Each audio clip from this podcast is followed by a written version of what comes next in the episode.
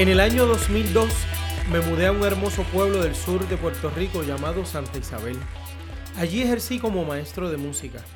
Antes de mi llegada, la escuela había disfrutado de un programa de música muy bueno, pero para cuando yo llegué, los cambios constantes en el sistema educativo del país habían dado por terminado aquel programa. Me tocaba comenzar desde cero. Mi primer proyecto fue desarrollar un coro escolar. El recuerdo de aquellos días coloca sonrisas en mi rostro todavía. El coro comenzó a tener éxito y comenzaron a invitarnos a diversos lugares. La agenda se fue transformando y surgió la idea de diseñar un uniforme que nos identificara como el coro escolar y así se hizo. El primer día que salimos a cantar con el nuevo uniforme, recuerdo que comencé a dar instrucciones más firmes. Creo que de manera indirecta exigí más formalidad a mis estudiantes. Cuando la presentación estaba a punto de iniciar, miré a mis alumnos que lucían un poquito nerviosos. Me proponía impartir una instrucción adicional, pero uno de mis estudiantes me lo impidió. Le dijo al resto del grupo, relájense, ahora tenemos uniformes, pero seguimos siendo los mismos. Somos los estudiantes de música y vinimos a cantar.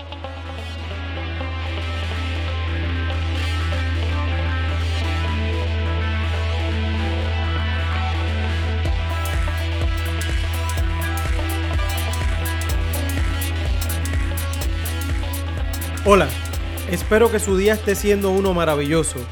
Yo soy Eliud Serrano Arroyo y esto es Conversando sobre Educación. El tema de hoy es uno muy importante ya que hablaremos de lo que nadie habla.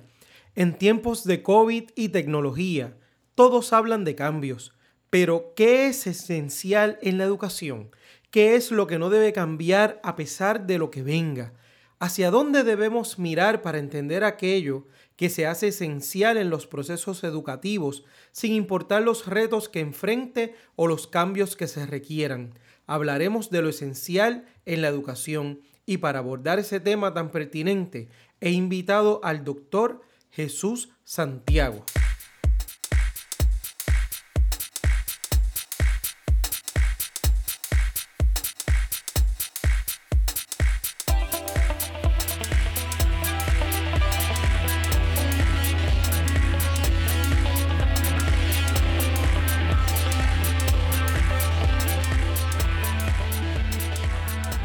Conozco al doctor Jesús Santiago hace varios años. Hemos trabajado en varios proyectos educativos en, Puerto Rico, en la zona de Puerto Rico, San Juan de Puerto Rico. Además, admito que tengo el privilegio de que el doctor Santiago sea mi amigo en el plano personal y uno de los mejores referentes que conozco en el mundo educativo. Así que para mí es un privilegio iniciar este, este podcast, este proyecto de podcast con su presencia. Antes de abordar el tema de lo esencial, eh, me gustaría que nos comente cuál es el panorama que enfrentan los educadores en este momento histórico.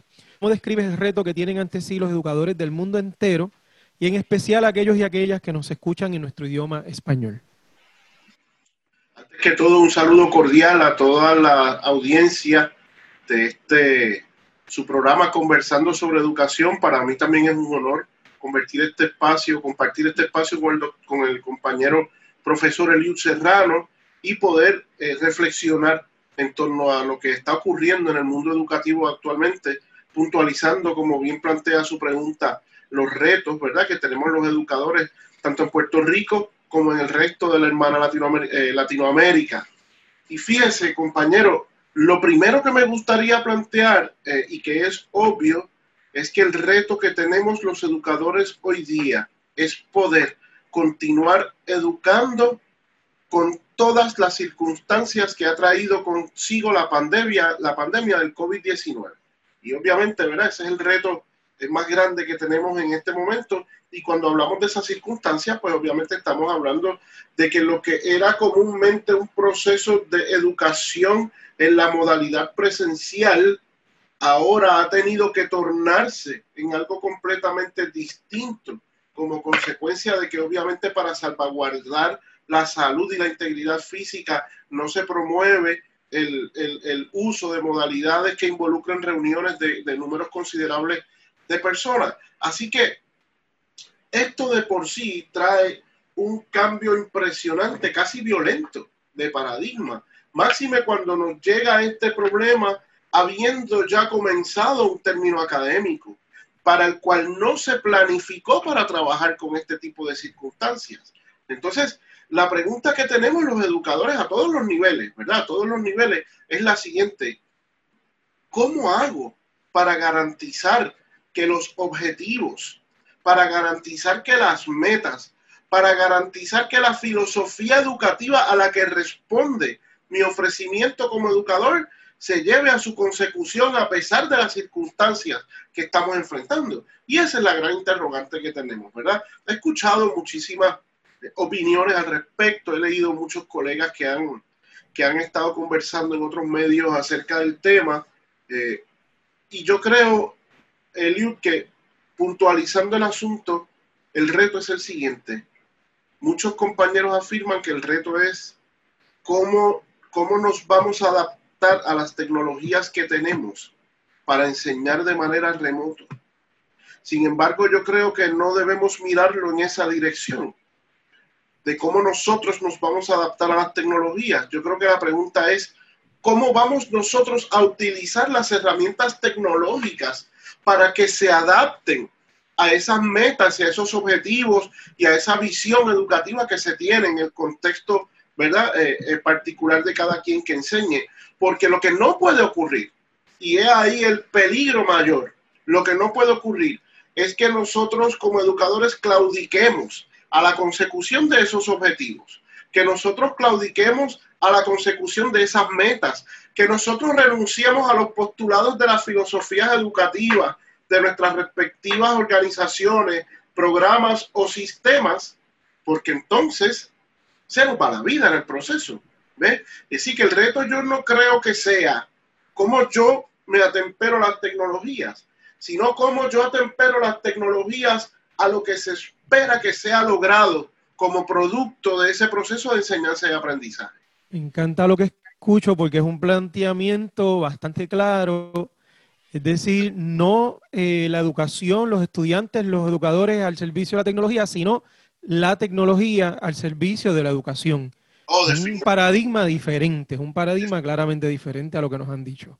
Definitivamente, eh, eh, y, y, ciertamente, profesor, como usted plantea, no podemos nosotros priorizar el uso de la tecnología. La prioridad, el protagonismo en el proceso de enseñanza y en el de aprendizaje siempre debe ser la formación del educando, ese proceso formativo del alumno. Eh, desde mi perspectiva humanista y cognitiva, los procesos educativos deben ser dirigidos a dos elementos particulares. Primero, que como consecuencia de esas experiencias educativas que forman parte del proceso, nuestros estudiantes se conviertan cada vez más en mejores seres humanos, en personas buenas. Hay un fin de nobleza, hay un fin social eh, dirigido al desarrollo del sentido humanístico y social de cada ser que forma parte de esos procesos de enseñanza y aprendizaje. No solamente los estudiantes, yo como maestro, yo como educador, como yo facilitando la experiencia significativas a mis estudiantes, yo también me convierto en una mejor persona, pero mi fin debe ser que ellos se conviertan en mejores personas. Y lo segundo, más allá de esa perspectiva humanista, va por la línea, va por la línea constructivista, ¿sí? desde una perspectiva cognitiva. Yo debo procurar que todo lo que ocurra en esa experiencia de enseñanza y de aprendizaje vaya dirigido a que mis estudiantes desarrollen al máximo de lo posible sus capacidades cognitivas, es decir, su capacidad para pensar, su capacidad, eh, ¿verdad? Involucrando los distintos niveles, no solo para memorizar y comprender, pero también para, para que ellos puedan analizar, para que ellos puedan aplicar, para que puedan sintetizar, para que puedan evaluar y más importante que todo, para que puedan crear, para que sean personas que utilicen su capacidad para pensar en virtud de crear. ¿Crear qué? Crear soluciones a problemas, que puedan crear nuevos modelos que respondan a necesidades particulares de la época que les ha tocado ser de la que les ha tocado ser parte, que puedan crear belleza, que puedan crear desde el sentido estético desarrollado elementos que vayan dirigidos al bienestar de los seres humanos a fin de cuentas. ¿Sí? Entonces, es difícil lo que estamos viviendo, pero yo creo que la dirección no debe ir en cuanto a cómo yo, cómo yo voy a usar, cómo yo voy a temperar mi plan a esta herramienta. Yo creo que la dirección, como te comentaba ahorita, debe ser eh, al contrario. ¿Cómo esta herramienta yo la voy a sumar para yo seguir asegurándome que no importa que yo enseñe polinomios, que yo enseñe el método científico, que yo enseñe geografía, que yo enseñe humanidades, que yo enseñe letras, no importa lo que yo enseñe, la experiencia educativa sea una experiencia que contribuya a la formación de mis estudiantes de manera tal que salgan siendo como consecuencia mejores personas y mucho más capaces de usar su capacidad, eh, de utilizar su pensamiento. Doctor Santiago, esto apenas está comenzando y siento que tenemos servido ya ante nosotros un banquete extraordinario de temas para discutir. Así que, amigas y amigos, esto ha sido solo el preámbulo. Nos preparamos ahora para discutir esto a fondo y saber, como dicen en el Caribe, con qué se come esto. Cómo manejamos todo esto que el doctor Santiago nos está presentando.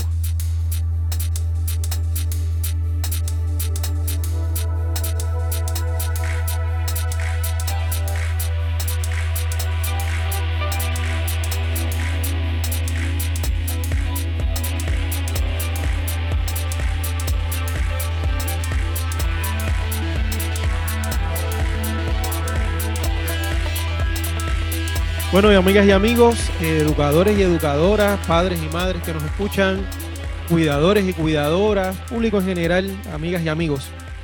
Nos encontramos con el doctor Jesús Santiago. Este preámbulo, doctor, estuvo interesantísimo. Nos presentabas que aquello que parece ser esencial y que vamos a tener que prestar atención en medio de la situación que estamos viviendo del COVID a nivel mundial, se relaciona a dos elementos que ese estudiante pueda seguir un enfoque humanístico y desarrollarse como persona, que sea una mejor persona. Y segundo, que promueva cualquier experiencia que estemos coordinando a la distancia, promueva el desarrollo de sus capacidades cognitivas con el objetivo de que este estudiante pueda crear. Háblenos un poquito más de eso.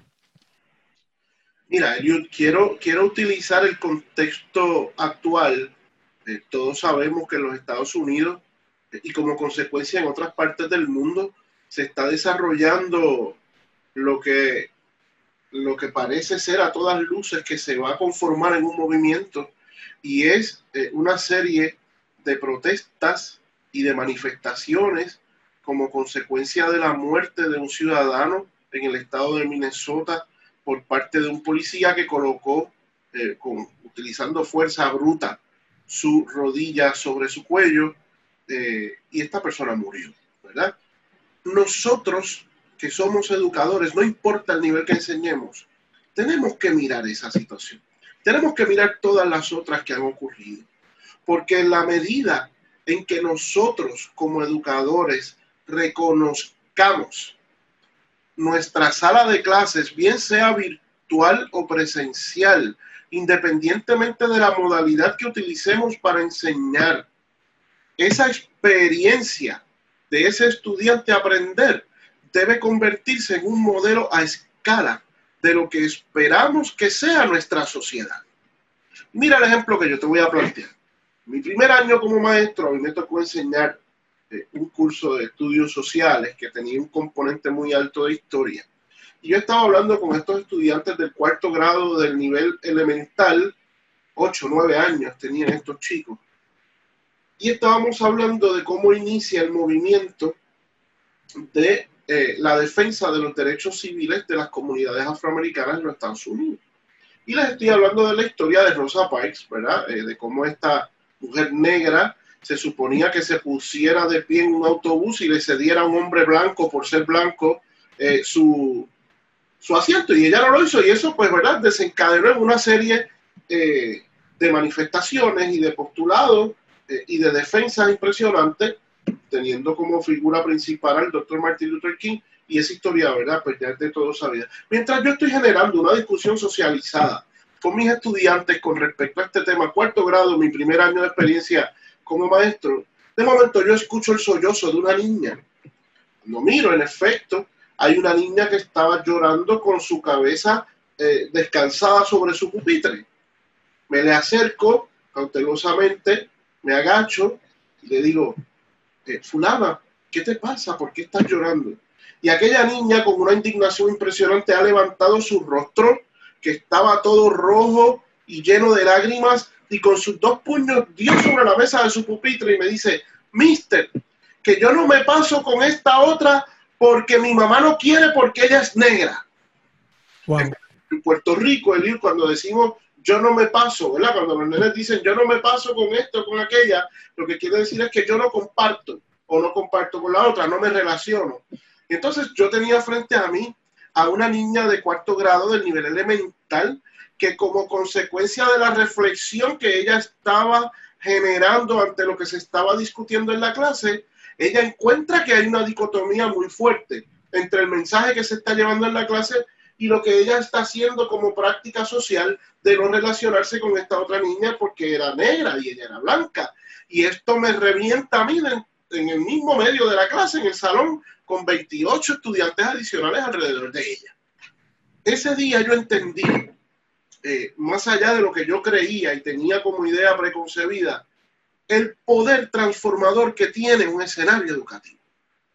Porque esa experiencia obviamente me dio a mí la oportunidad para yo clarificar con mis estudiantes una serie de elementos para deconstruir, y quiero usar este término, para deconstruir prejuicios, porque los prejuicios, señores, se aprenden, no se nace con ellos.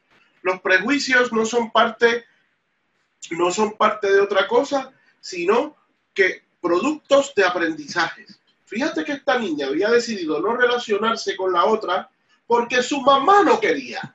Porque la razón que su mamá le dio era que como esta niña era negra, ella no se podía relacionar con la otra. Entonces, ¿cómo nosotros manejamos esto dentro del salón de clase?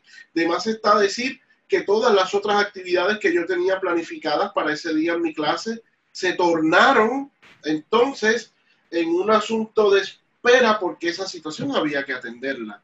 Y lo traigo como ejemplo a, a su programa, profesor, porque yo creo que es un buen momento para que todos los educadores nos detengamos a pensar, a repensar, a redefinir y en gran medida a reconstruir lo que ha sido y lo que va a ser en lo sucesivo.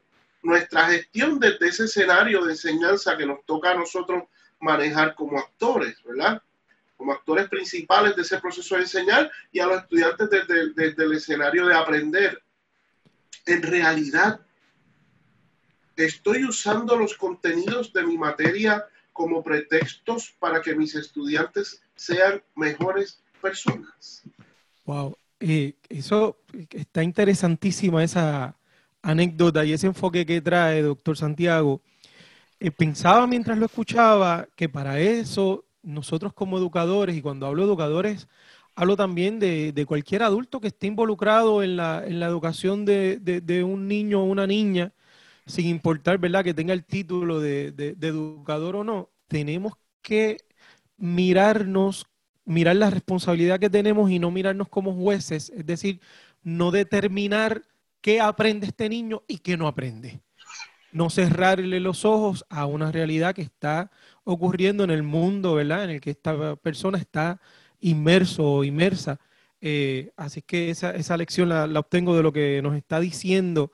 Y la segunda pregunta que nos hace, si estoy utilizando los contenidos que estoy enseñando en mi sala de clase, en mi hogar, en la experiencia educativa que sea que yo esté dirigiendo, para que este estudiante sea una mejor persona. Y ahí, Eliu, tenemos que pensar en el elemento de la pertinencia como elemento clave en todo escenario educativo, porque ¿y qué si mis estudiantes se memorizan todos los símbolos de la tabla periódica de elementos? hay dos preguntas rectoras que todo educador nos debemos hacer. ¿Cómo yo voy a facilitar una experiencia que permita que esto que yo estoy, que yo estoy enseñando se le haga pertinente a mi estudiante? Segundo, ¿cómo yo voy a propiciar que esto que yo estoy enseñando sea un aprendizaje para toda la vida para mi estudiante, a toda vez que ya hemos identificado que, he logrado facilitar que mi estudiante desde una perspectiva constructivista identifique por qué él es útil, identifique por qué eso que yo estoy enseñando, eh, ¿verdad? Le es de beneficio, entonces le es pertinente. Entonces desde ahí, Eliud, podemos comenzar a trazar una línea importante en cuanto a lo que es instruir versus lo que es educar, ¿sí? Porque cuando instruimos, enseñamos datos, enseñamos procesos, enseñamos conceptos, enseñamos destrezas, pero cuando educamos, logramos con las experiencias que facilitamos para nuestros estudiantes que todo ese proceso instruccional se convierta en una mochila de herramientas que le acompañen para caminar a través de la vida y le permitan construir nuevos caminos, y les permita arreglar piezas en ese caminar que encuentren que estén rotas y necesiten atención. En que yo estoy dotando a mi estudiante con una mochila de experiencias que les va a permitir potenciar sus capacidades en el gran escenario que es la vida. ¿verdad? Entonces, tenemos los educadores desde esa perspectiva que asumir una postura de líder. Me preguntará Jesús, ¿por qué hablas de liderazgo en este contexto? Pues por una razón muy particular. Porque yo como educador no puedo pretender solamente que mi estudiante se aprenda lo que yo estoy enseñando, que saque buenas notas o calificaciones en, en, el momento en que yo estoy enseñando, sino que yo tengo que visionar a futuro, que es lo que hacen los líderes. ¿Cómo esto que yo estoy enseñando le va a ayudar a mi estudiante a enfrentar, como yo digo, la vida de verdad, las condiciones reales a las que la vida nos va a enfrentar después? Y de ahí que tenemos entonces nosotros que retomar esa, esa visión, hablando de liderazgo, de que el impacto que yo debo provocar en mi estudiante debe acompañarlo a través de su vida. Eso que mencionas me recuerda a uno de los principios éticos que yo, que yo comparto mucho con, con, con los educadores cuando estoy trabajando en talleres y en diversos seminarios, y es que el educador tiene que involucrarse con el resultado de su gestión y, y, y la realidad es que tenemos que mirar el, el, el el resultado de nuestra gestión, no solo ya yo creé el espacio para que este estudiante se conecte con este contenido, ahora vamos a ver cómo lo hace parte de su vida y cómo hacemos que eso trascienda. Claro, claro. ¿Cómo yo, ¿Cómo yo le voy a brindar a mi estudiante la capacidad de desarrollar herramientas que le permitan eh, caminar, caminar por la vida aún después que salga de mi salón de clase? aún después que haya aprobado la materia que yo le estoy enseñando, aún después de haber, eh, aún después de haber culminado incluso su proceso, eh, ¿verdad? Su proceso como, como, como miembro de una comunidad de educación formal. Y yo creo que ahí, Eliud, en esa, en esa reflexión, podemos los educadores reconectar una vez más con la grandeza eh, y el poder transformador que tiene lo que hacemos. Y fíjate que he sido consistente en hablar de educadores en todos los niveles, en todas las materias, en las distintas modalidades. Y, te confieso, eh, ¿verdad? Que una de las, de las grandes, a ver cómo te digo esto, no quiero usar la palabra temores, tal vez una de las grandes preocupaciones o retos que tenemos como educadores es no diluir todo esto de lo que usted y yo hemos estado conversando en esta tarde, sabemos que es retante. Tenemos, tenemos que reconocer que el mundo ha cambiado y que los procesos educativos que son parte de esos cambios, eh, ¿verdad? Pues no están desligados de ellos, pero no podemos olvidarnos, ni muchísimo menos relegar a un segundo lugar de cuál es nuestra responsabilidad primigenia como educadores. Y es precisamente formar para la vida. y ahora más que nunca. Los retos son nuevos. Y entonces, te decía al principio, un poco para ir conectando y redondeando esta parte de la conversación, tenemos los educadores que mirar y reconstruir nuestros procesos de enseñanza a todas luces que los retos que nuestros estudiantes se van a enfrentar en la vida no son los retos a los que se enfrentaban mis estudiantes de hace 10 años atrás. Entonces, si yo no me detengo a repensar, a redefinir, a reconstruir, bien sean los métodos, las estrategias, las técnicas, las actividades que yo utilice para, para, para facilitar ese proceso de enseñanza, y las alineo con los retos que a todas luces nuestros estudiantes van a enfrentar en este nuevo mundo del 2020 post-COVID-19. En este mundo del 2020 donde se está levantando una vez más por una necesidad obvia, movimientos que van dirigidos a deconstruir y a eliminar, ojalá se logre, los asuntos que corresponden a discriminar con otras personas. Si yo no hago eso, pues entonces mi estaría completamente hueca y no sonaría y no generaría la música que espero que genere. Y yo creo que esto es un buen momento, Eliud. Sabemos que es muy convulso todo lo que está ocurriendo nos hemos tenido que, que, familiarizar con plataformas que no utilizábamos anteriormente. Hemos tenido que mirar alternativas remotas que no pasaban por nuestra mente ser utilizadas porque no respondían al paradigma al que estábamos acostumbrados. Pues yo creo que el educador debe ser ejemplo no solo para manejar el cambio. Cuando hablo de manejar el cambio, pues lo manejo desde cómo yo voy a hacer para cumplir con mi responsabilidad, pero también para liderar el cambio. Y lo lidero en virtud de cómo yo facilito el proceso a mis estudiantes para que ellos desde una perspectiva personal también puedan manejar ese cambio. Así que la, dimensión del hecho de manejar el cambio va en dos vertientes, ¿sí? Cómo yo manejo la mía para liderar entonces a mis estudiantes para que puedan manejar la suya y ahí se, se, se, dificulta un poco más el proceso, pero es nuestra responsabilidad a fin de cuentas, porque de lo contrario estaríamos meramente siendo transmisores de conceptos, de destrezas, y después no queda nada. Impresionante. Con esto hemos comenzado nada más y nada menos que este, esta primera temporada de este podcast con esta intervención del doctor Jesús Santiago, que vamos a resumir para ustedes en el próximo segmento. Muchas gracias, doctor Santiago.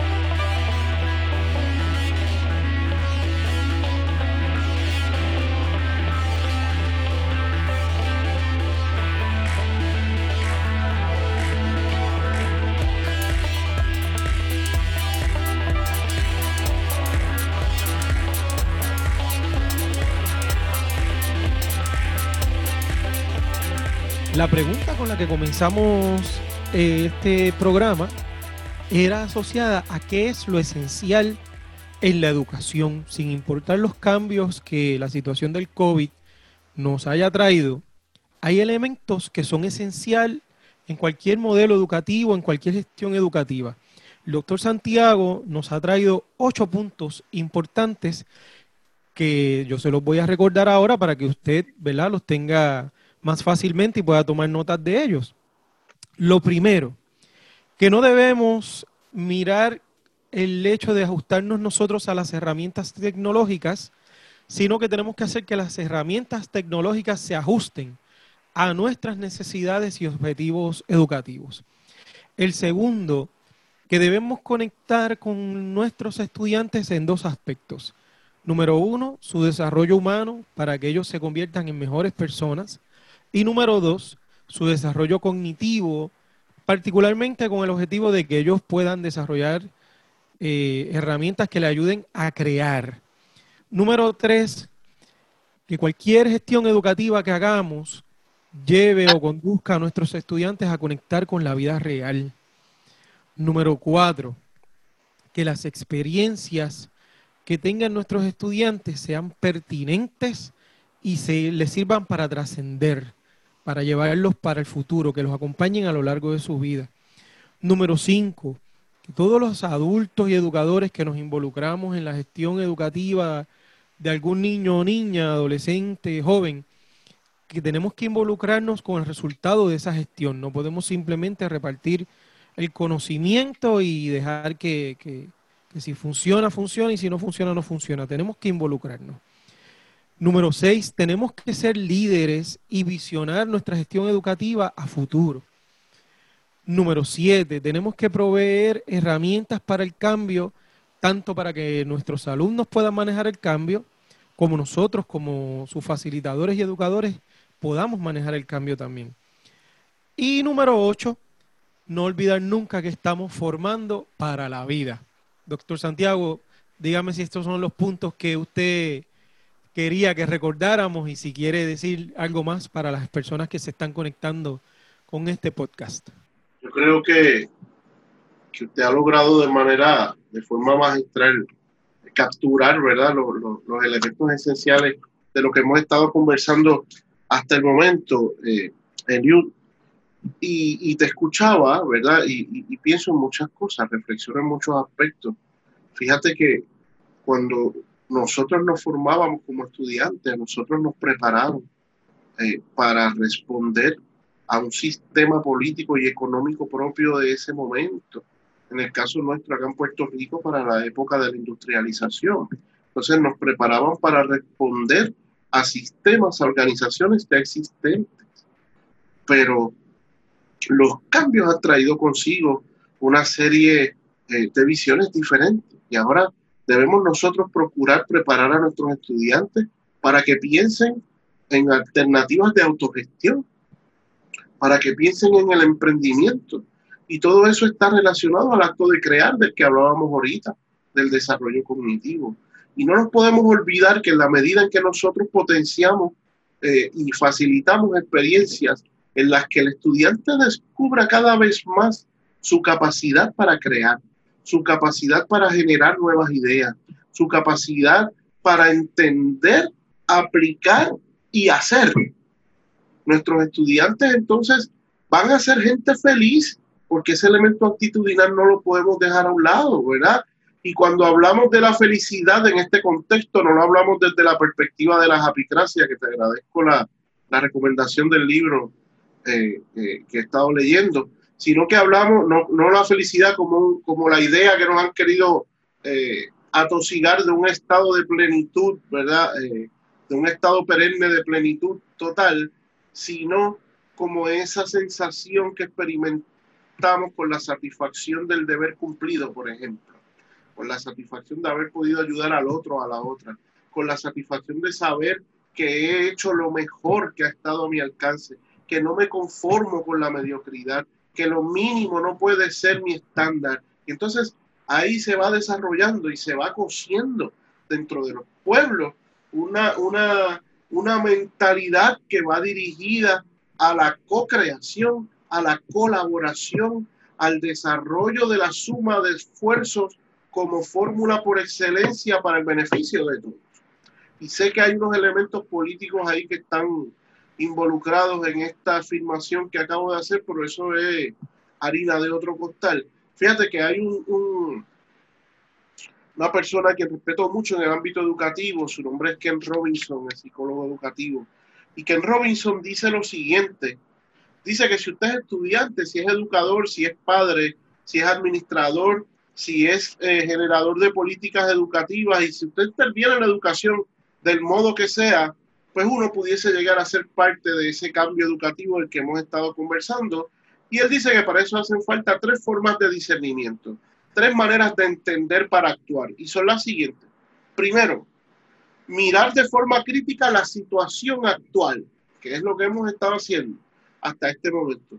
Segundo, una visión de cómo debe ser. Y ahí vemos el liderazgo en función de la educación. ¿Qué es lo que está ocurriendo? ¿Qué es lo que debería hacer? Y tercero, él plantea la necesidad de posar una teoría transformadora para movernos de la situación actual a lo que esperamos que sea. Y yo creo que ahí, eh, ¿verdad? Eh, Robinson nos plantea de manera interesante la necesidad desde el inicio de crear, porque para yo poder lograr todo esto, necesito crear.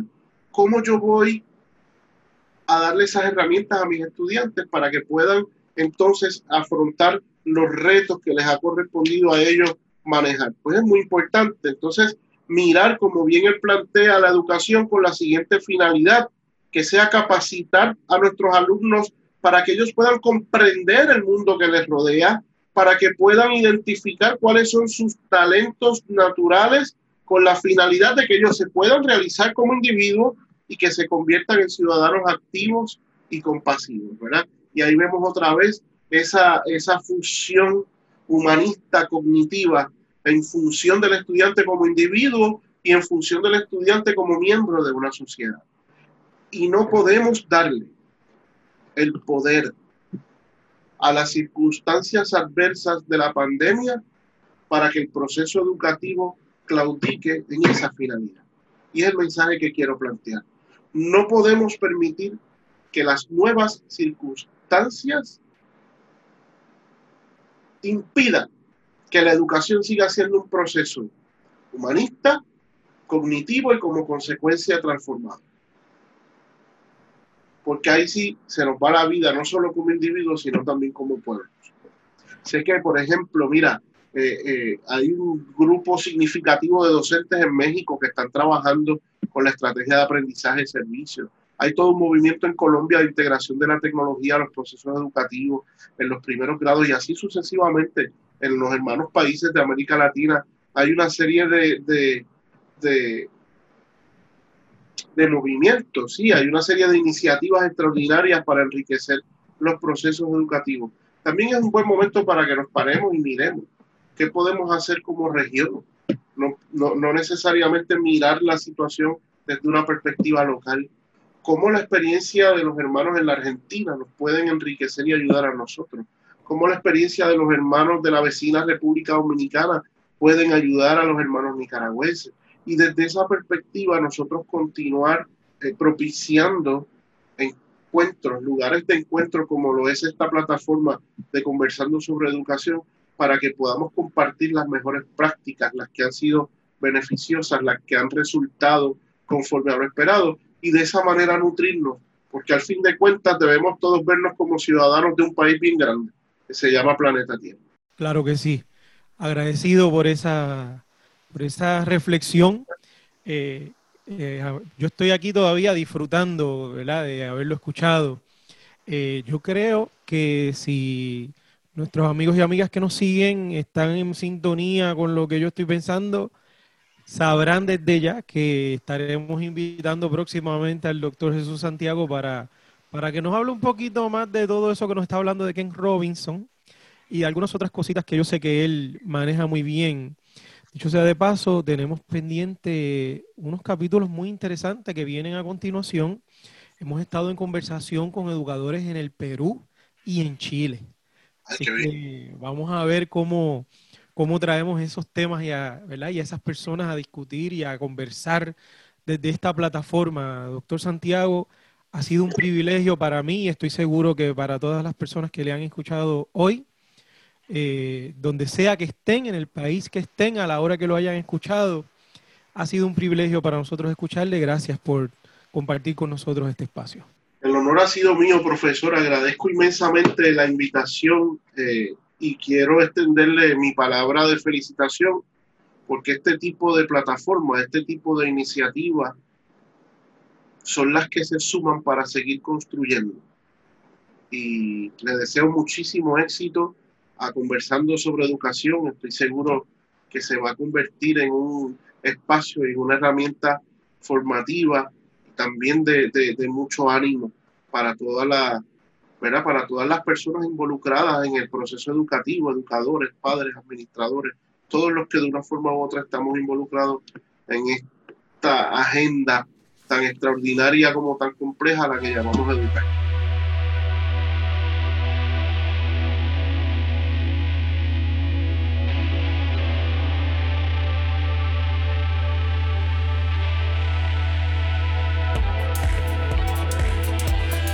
Agradezco al doctor Jesús Santiago que haya compartido su conocimiento y experiencias con nosotros. La próxima semana estaremos compartiendo con la doctora Bárbara Abadía Resach y el tema será educación antirracista. ¿Qué niño o qué niña va a querer autoidentificarse con una imagen que le ha dicho que es menos, con una imagen que ha visto de persona encadenada, arrodillada, una persona esclavizada?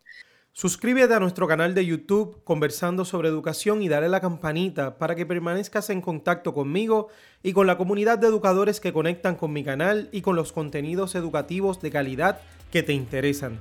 Yo soy Eliud Serrano Arroyo y esto es Conversando sobre Educación. Música Josué Reyes, fotografía Tomás Vargas, arte Angélica Guzmán, revisión y edición de guiones Mariela García, revisión de episodios Juliet Moreno, edición y dirección del programa Eliud Serrano.